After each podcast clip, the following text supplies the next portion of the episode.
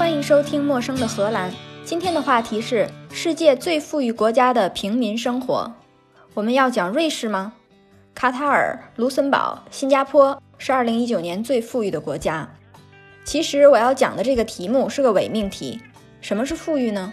精神富裕、物质富裕，还是时间富裕、自然环境富裕？就算每种指标都可以找到最富裕的国家，如果把时间的维度加进来，古往今来多少国家出现又消失？哪一个国家哪一个瞬间才算是最富裕的呢？刚刚的一分钟，我用实际行动给大家展示了一下标题党的套路，给每天被媒体和自媒体洗脑的现代人恢复理智做稍稍贡献。书归正传，黄金时代的荷兰，也就是十六、十七世纪，是当时世界上最有钱的国家。上一期我们讲到荷兰的国歌、国父、王室，还提到一个小城叫戴尔福特。今天我们就通过这个小城当时的状态来描述一下黄金时代荷兰的平民生活。提到中世纪欧洲，也就是五世纪到十五世纪，你有什么印象呢？富丽堂皇的宫殿，或者宗教，或者战争。再仔细想想，还有什么印象吗？广袤的田野。你的这些印象来自哪儿呢？油画、历史书、历史书上的油画。你能想到平民的生活吗？没有，因为平民没有闲钱雇人画自己的生活，而画家也没有闲工夫画没人买的画。那维梅尔的倒牛奶的女人，德霍赫的庭院，梵高的吃土豆的人，伦勃朗的解剖学课，这些都是平民生活呀，也没错。但是这些都是中世纪以后，到了十六世纪才有的事儿了。我们先把时间线捋一捋。维梅尔和伦勃朗是同一个时期，都是16世纪、17世纪的画家。伦勃朗比维梅尔早三十年，梵高是19世纪的画家，他们中间差了两百多年。维梅尔就是代尔福特的画家，代尔福特画派的代表人物。代尔福特的画派特点就是写实和对光线的独特表现。记得戴珍珠耳环的少女，那个珍珠上面的光吗？还有倒牛奶的女人里那一束从斜上向斜下打到女人额头和头巾上的光。李子柒有些做饭的视频用光也是这样用的。写实描述平民生活的新的绘画风格和题材就在十六、十七世纪从这个小城发展起来了，在艺术史上叫风俗画。戴珍珠耳环的少女和倒牛奶的女人都是戴尔福特画派的代表作。风俗画在戴尔福特发家也不是偶然的。物质足够丰富的时候，艺术都能捎带脚迅速发展一下。大航海时代开始，戴尔福特的商人就买东印度公司的股票，发了家。接着，这个小城市的小商小贩也富裕起来，富二代就可以唱歌、画画、研究显微镜，而不用把生命的每一分钟都放在挣钱谋生上。这个时候，刚好出现了客栈少东家维梅尔，商人的儿子德霍赫。除了给富商行会画挂在壁炉上和大厅墙上的肖像画之外，他们也有闲情逸致画些描述平民生活的风俗画。于是，我们就可以从这些油画上看到当时的平民生活。Peter de Hoogh 是另外一位代尔福特画派的代表人物，他的风俗画比维梅尔的更有名。他有三组著名的风俗画，一组叫戴尔福特的庭院。在德霍赫之前的画家，要么就是画室内的装潢。人们在室内的活动，或者风景，或者战争场面。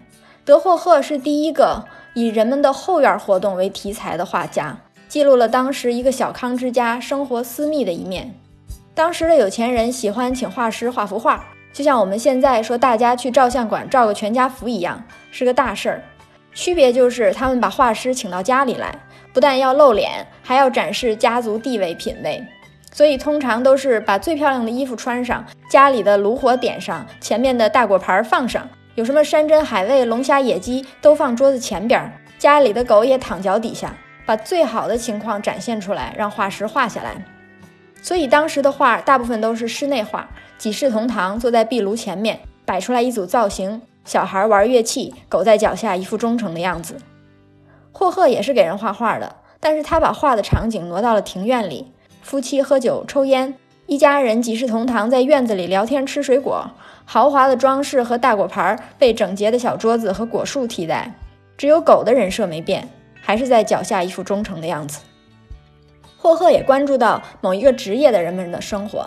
他有一组画是关于士兵的，士兵在当时是一个工种，受到城市雇佣。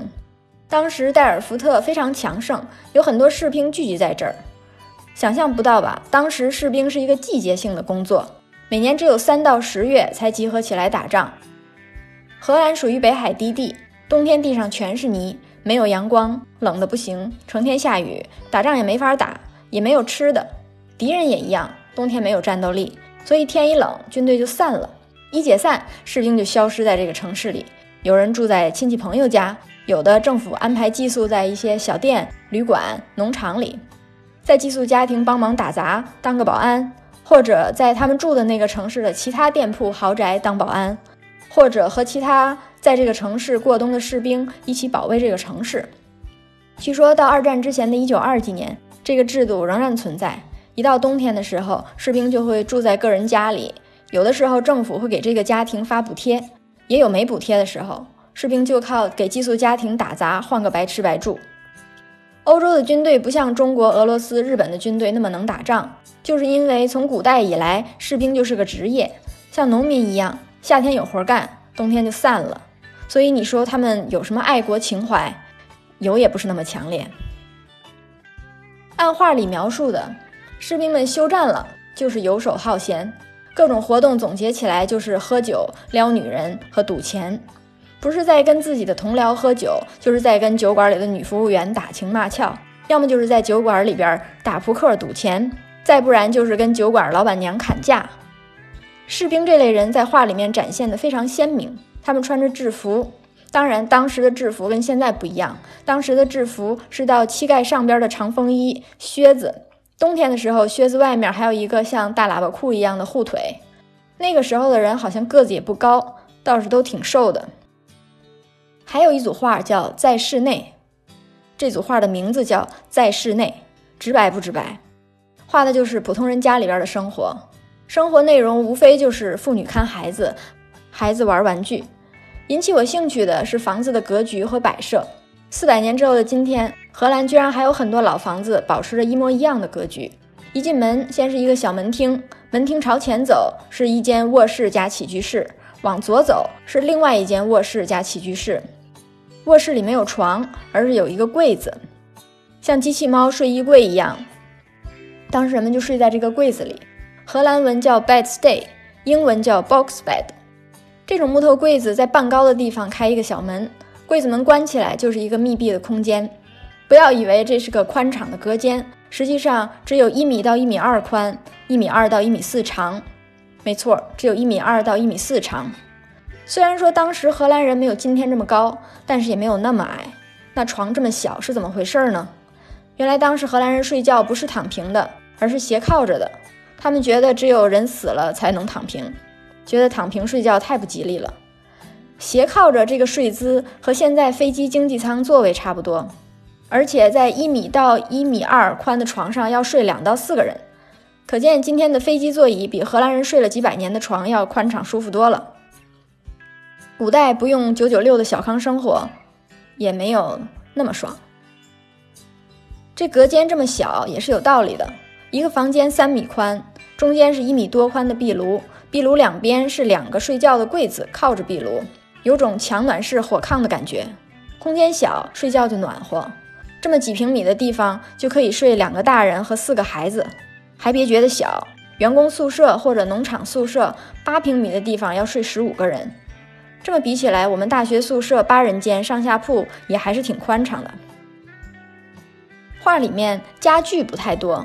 反复出现的有立柜、桌椅，还有墙上挂着的一个带长把的铜的圆形的东西，这就是当时的暖水袋，里边不是放水的，放烧红了的炭，然后放到被子下面。暖床是一个功能，另外一个重要功能是把被褥烘干。古代没有暖气，冬天特别潮，每天睡觉都要先把被子烘干，把烧红的炭捂在被子下面，一听就挺危险的，所以当时有一个替代品。画里也经常出现，就是上边有几个眼儿的木头盒子，就像暖手炉的功能一样，上面有几个洞，盒子里面有铁皮内胆，内胆里放烧红的炭，可以把它放在地上，把脚搭在上面暖脚，也可以把它放在被子里暖被子。这种盒子暖炉在现在旧货市场上也很常见，但是铜暖炉就很难看到了。另外一个比较有特点的装修是分成两半的门，一扇门上下分两半，可以选择只开上一半或者只开下一半。这是什么神设计呢？是因为当时人们也用这个门当窗户，当时没有电灯，所以屋子里面的光线全靠日光。这个门如果开一半的话，也可以当一扇窗户用。底下关住的那一半就可以防止什么猫啊狗啊跑到你家来偷东西。这就是当时平民的生活。当然，画家也画了有钱人的生活，也有给市政厅行会画的，专门用于在公共场合炫耀他们行会有多兴旺，城市有多繁华的那种。如果把平民家的室内和巨富家的室内放在一起比较，其实区别并不大，主要区别就在于人的衣服、家里的家具。富人家的衣服华丽，材质好，有更多的蕾丝，更多细节。富人家的立柜又高又大又厚实，好木头，各种繁复的雕花。富人家的地是大理石的，平民的是陶土地砖。还有几个有意思的小细节：一是富人家的客厅里没有睡觉的柜子，人家的客厅就是客厅，睡觉有卧室；第二是富人家的壁炉就是壁炉，只为了取暖，而平民家的壁炉上边不是烧着水壶，就是吊着一口锅。还有一个区别就是，富人家有水晶吊灯烧蜡烛的，穷人家没有灯，全靠窗户。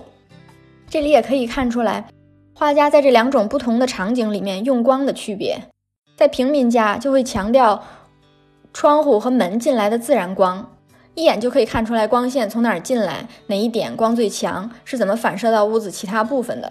而富人家的灯光通常都是正面打到这幅画的主体上，不管是人是物。光的表达不一样了，就更凸显富人家烛光映射下的豪华和自然光下平民家的平和和静谧。画里出现的这些物件摆设，离现在也有四百年了，可是有很多东西现在在荷兰的商店里还是可以找得到。在戴尔福特这些老房子改的酒馆里，甚至可以看到和画里一模一样的格局，地上的砖也是同样的拼法，窗户也没变，巨大的窗户上下两层，下面的窗户可以推上去。用芦苇做成遮阳的窗帘儿，甚至椅子什么都没变。睡觉的木头柜子虽然城市里见不到了，但是在荷兰农场的老房子里还是一模一样的，只是比古代那种一米乘一米四的更长了一些。毕竟现代荷兰人也是躺平了睡的。屋子的布置也没什么变化，壁炉旁边是睡觉的柜子，柜子前边放凳子，壁炉的前边放椅子，壁炉的上边挂幅画，甚至连人的生活习惯都没变。除了喝酒，跟酒馆里的女服务员打情骂俏、赌钱，也是没有什么其他的娱乐活动。哦，有一个现代的娱乐活动，就是在周末晚上电视上看个球，这样下礼拜在酒馆里和乡亲讲荤笑话的时候，除了穿插天气，还可以穿插上礼拜的比赛。以上就是今天的内容，陌生的荷兰，下次见。